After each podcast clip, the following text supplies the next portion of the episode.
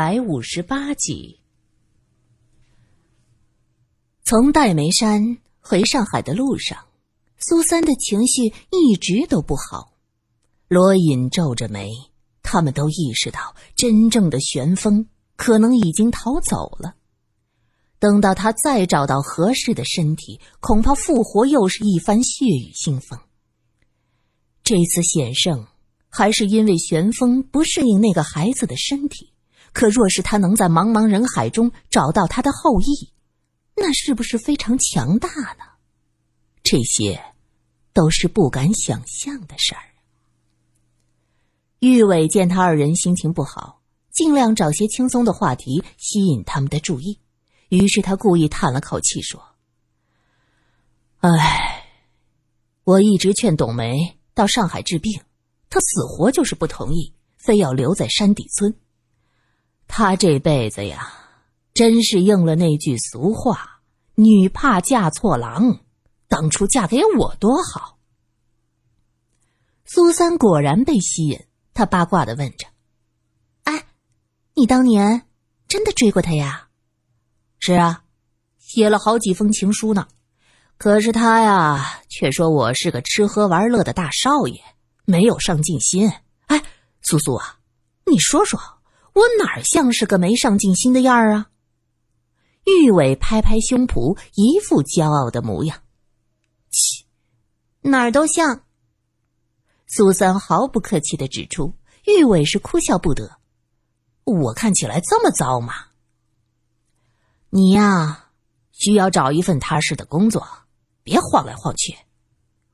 盯着窗外屏气凝神的罗隐也发话了：到上海。找个学校教书吧，教书能让你安分点玉伟没想到自己找话题给他俩解闷儿，倒是把自己绕进去了。他摸了摸鼻子，说道：“哎，我懒得找，哎，你们帮我找呗。”行啊，罗隐想都没想就答应。这下轮到玉伟傻眼了。呃呃啊啊，教教教书啊！哎呀，太烦了！哪有这样闲云野鹤来的自在呀？第二天下午，火车到了上海。罗隐此次回来悄无声息，没有车来接站。苏三自己上了黄包车，和他们挥手道别，就赶到了巨赖达路的公寓。刚进门，就看到二楼的太太边走边穿大衣。苏三笑道：“齐太太好啊。”这是要出去逛街呀？哎呦，和小姐妹约了去看电影。耶，苏小姐呀，这几天出差喽？是的呀。齐太太看到苏三，突然想起一件事儿，她神秘兮兮的问着：“哎，苏小姐，我记得你好像和那个金女士很熟悉的是吧？”苏三不想多说别人的私事，就明知故问：“ 哪个金女士啊？我认识的姓金的好几个呢。”说着就用最快的速度上楼。可是齐太太却不放过他，拦着他问道：“哦哟，你不记得了呀？就是过去做明星的，丈夫坐牢得了好大的一笔钱的那个金女士。那那那，前段日子她的电影公司……”不是死了好几个人吗？话说到这儿，苏三只能耐着性子站住，他看看这位齐太太要说些什么。哎，苏小姐，你还不晓得吧？他们公司闹鬼，哎呦，老吓人嘞！上海滩都传遍了。哎，金女士被恶鬼缠身，好些天不露面了。有人说呀。他是被那几个女一号索命死了。嗨，这都是什么人呐？怎么能胡说八道呢？哎，我刚下火车，就和金家阿姐通过电话。呸呸呸！真是一帮乌鸦嘴。苏三气愤的说道。齐太太一愣，呃呵呵，哎呀，我听来的嘛，你不要气啊。好了好了，我走了。我去看电影了啊，拜拜。苏三看着齐太太的背影，想到自己好几天都没有见到金女士，离开上海去戴眉山之前，他确实有些古古怪怪的。于是，苏三回到自己的房间，稍作收拾，就跑到三楼的走廊去打了个电话。电话转到了金女士家，听筒里传来好几声的回响，却始终没有人接。苏三跺着脚，急切的说道：“接电话呀，快点接电话呀！”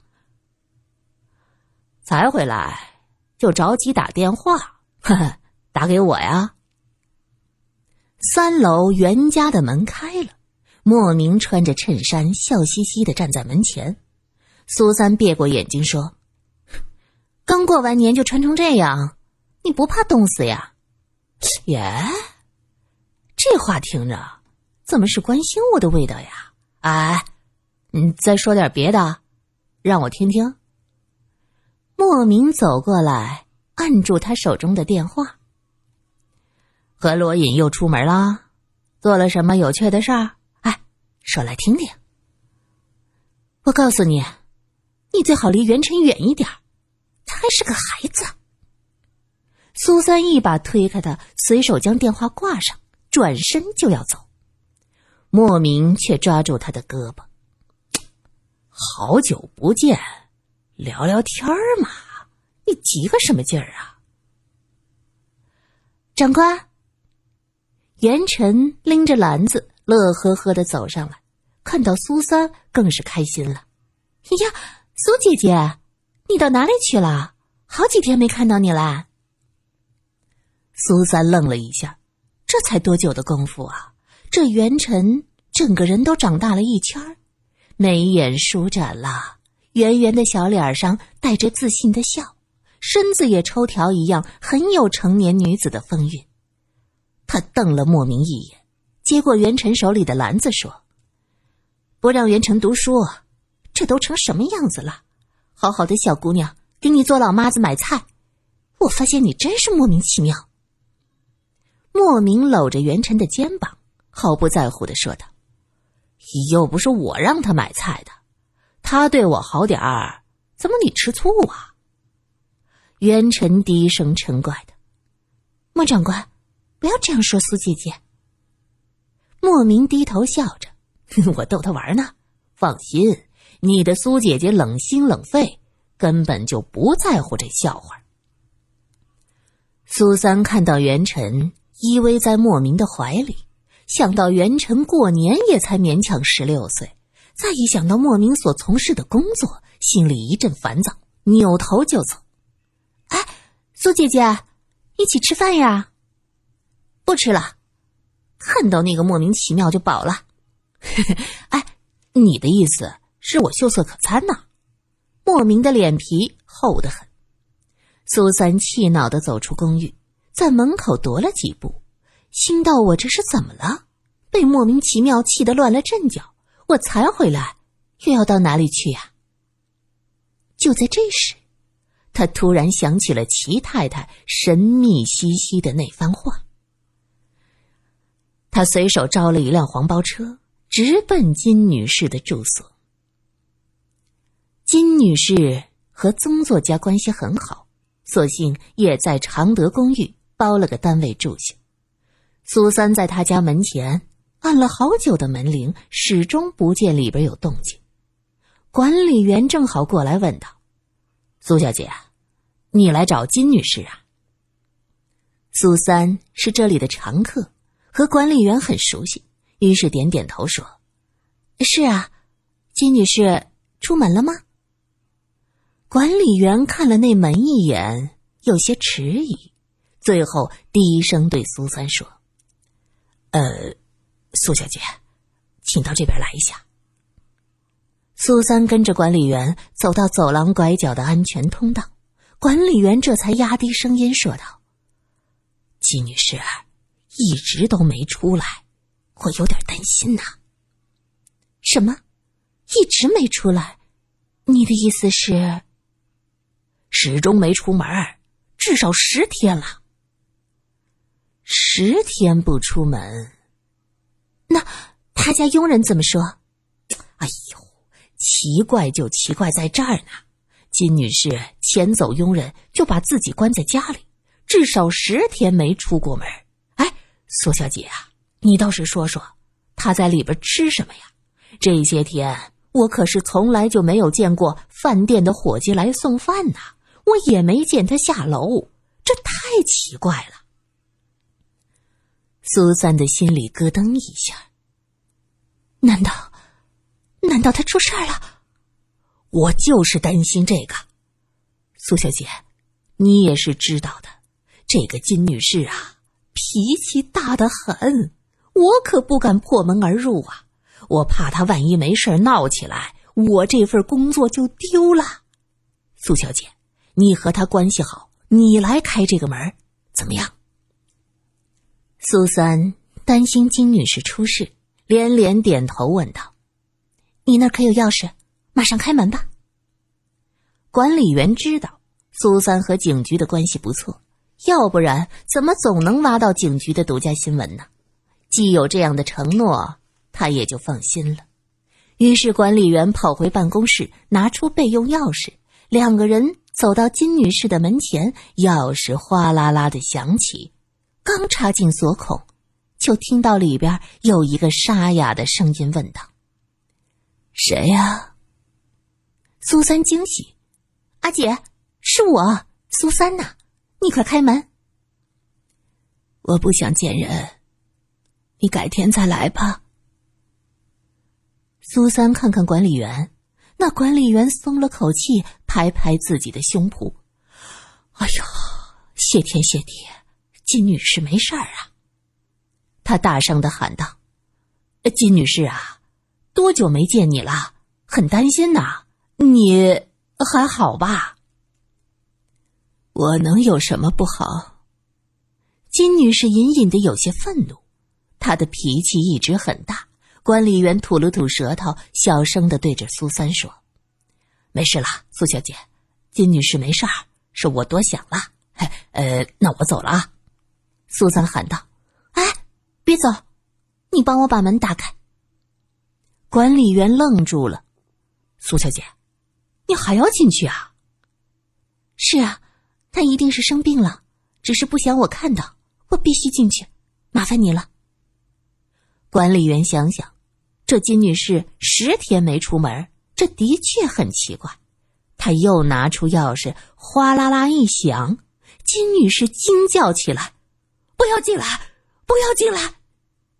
这下管理员也害怕了，真出了什么事儿，这套房子可就租不出去了。要是赔钱，老板一定会责怪他管理不力。于是他心一横，用钥匙把门打开。这门刚打开，苏三就急忙捂住鼻子。管理员则说道：“呃，好了，苏小姐，呃，门开了，我可走了。这可是你让开的门呐。呃，金女士啊，你也听到了，这不关我的事儿啊。”说完。一溜烟儿跑了。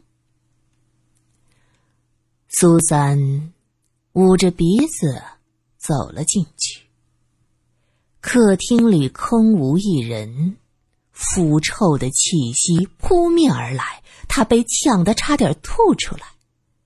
苏三强忍着问道：“阿姐，你在哪儿呢？”你走吧。我这些天身体不好，也没有化妆。我不想见人。金女士的声音有些发哑，很是生涩，看来她真的不对劲儿。阿姐，我担心你。听管理员说，你十天都没出现了，你是病了吗？我送你到医院呢。苏三嘴里说着，脚下却不停。他轻手轻脚的顺着气味最浓的地方走过去，猛地推开卫生间，啊的一声尖叫，金女士捂住自己的脸，不住的喊着：“别进来，别进来，求求你！”卫生间灯光不亮，可是仍旧能看到金女士手背上大片的黑斑。狭小的空间充满了腐臭的气息，苏三着急的问：“阿姐，你怎么了？这是什么味道？你你是不是生病了？哎呀，不能讳疾忌医呀！咱们去医院啊！”说着走进去，想将金女士的手拉下来。金女士察觉他走近，急忙向后退去，却将马桶后面架子上的东西全撞了下来，噼里啪啦砸在他自己的身上。金女士吓了一跳，伸手去扶身后的架子。就在这一瞬间，苏三看到了他的脸。那张曾经千娇百媚的脸上，有好多的黑色斑点，仔细看过去已经腐烂了，有黄色的脓液流出来。这莫非是那种脏病？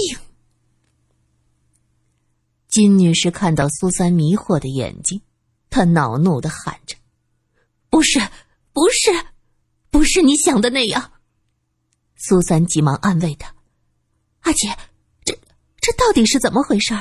你怎么病得这么严重？怎么不去医院，而把自己关起来呢？我的天哪，这十多天你是怎么过的？”金女士见自己的秘密已经完全暴露了，她哀嚎了几声，说：“我也不知道具体是为了什么，我总觉得和苍白脱不开干系。”自从认识他之后，他就一直给我服用一种药水。你也看到了，我在那段时间容光焕发，好像年轻了十几岁。可是谁能想到后来就不对劲了？先是胳膊，接着就是手上开始长黑色的斑点、溃烂，现在已经发展到脸上了，还有臭味儿。苏三。我怀疑，我怀疑我的五脏六腑都已经烂掉了，从里面往外烂的一定是这样。苏三紧紧的握着他的手。不会的，阿姐，我曾经在书上看见过类似的，这这可能就是就是病毒感染。我们到医院去检查一下，我们这就去好吗？不，不是的。我已经是一个活死人了，你别碰我，你别碰我，我怕传染你。金女士猛地推开苏三，向后退去，可她此时已经无路可退，只能背倚着墙，一只手抚着胸口，她凄然的笑着。苏三，你别安慰我了，我到底是怎样的，我自己最清楚。我告诉你，我的心跳在一周前就停止了，我的心脏不动了，也没有了脉搏。管理员说我十天没出门，是十多天了，不吃不喝。你知道这是为什么吗？因为我不需要吃喝，我的这具身体。完全是行尸走肉，我是个活死人了。